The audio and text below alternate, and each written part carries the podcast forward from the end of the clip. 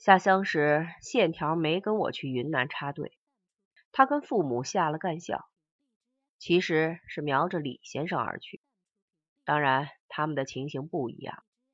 下干校时，线条是家属，爱干不干，十分轻松；而李先生是托派分子，什么活都得干。后来不说他的是托派了，干校是工人师傅主事，又觉得这龟头血种不顺眼，继续修理。当地农村之活计有所谓四大类之说，乃是打井、脱坯、拔麦子、操。除了最后一项，他哪一样都干过。再加上挑屎挑尿、开挖土方、泥瓦匠、木匠小工，初春挖河，盛夏看青，晚上守夜被偷东西的老农民揍得不轻。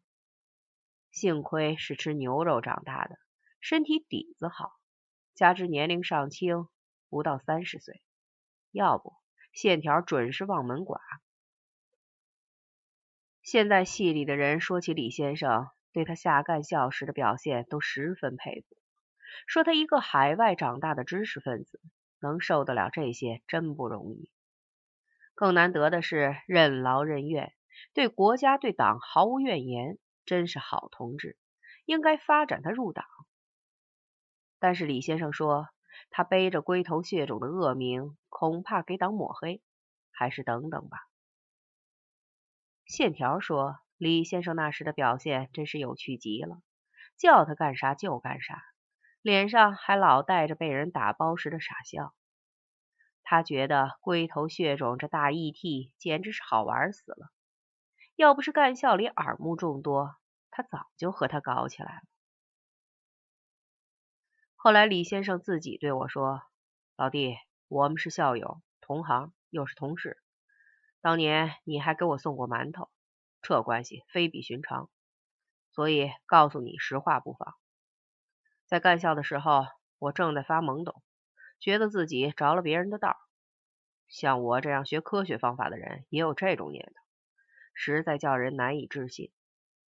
但是想到我在大陆遇到的这些事儿，又是血肿，又是托派，又是满头大包，实在比迷信还古怪。还有一件更古怪的事儿，每天下工以后，床上必有一张纸条，所以我宁愿相信自己是得罪了人，正在受捉弄。第一个可疑分子就是我大学时同宿舍的印度师兄。有一回，我嫌他在房间里点神香，就钻到厕所里弄点声音给他听，一连搬了七八下抽水马桶，这下把他得罪了，他就叫我做起噩梦来。一梦三年不得醒转。既然碰上了这样的非自然力，还是乖乖屈服为好，免得吃更大的苦头。李先生在干校里的事儿就是这样。李先生在下干校时，我在云南插队，认识了陈清扬，不再把线条放在心上。但是有时还想到贺先生的事，我想出了贺先生为什么临死时要叫小孩走开。这是因为在他死时不喜欢有人看。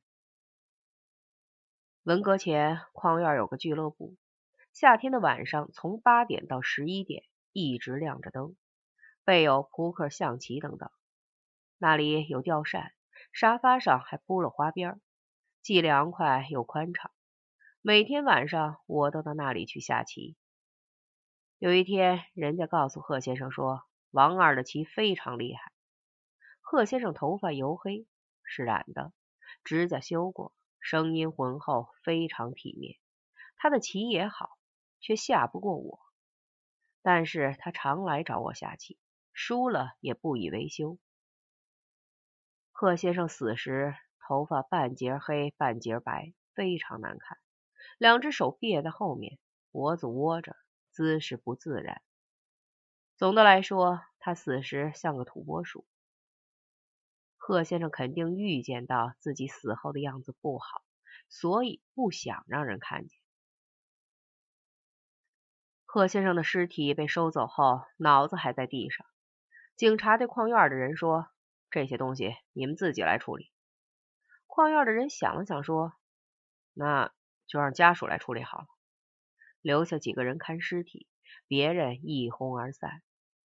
等到天色昏暗，家属还不来，那几个人就发了火，说道：“爱来不来，咱们也走，留下这些东西喂乌鸦。”天将黑时起了风，冷得很。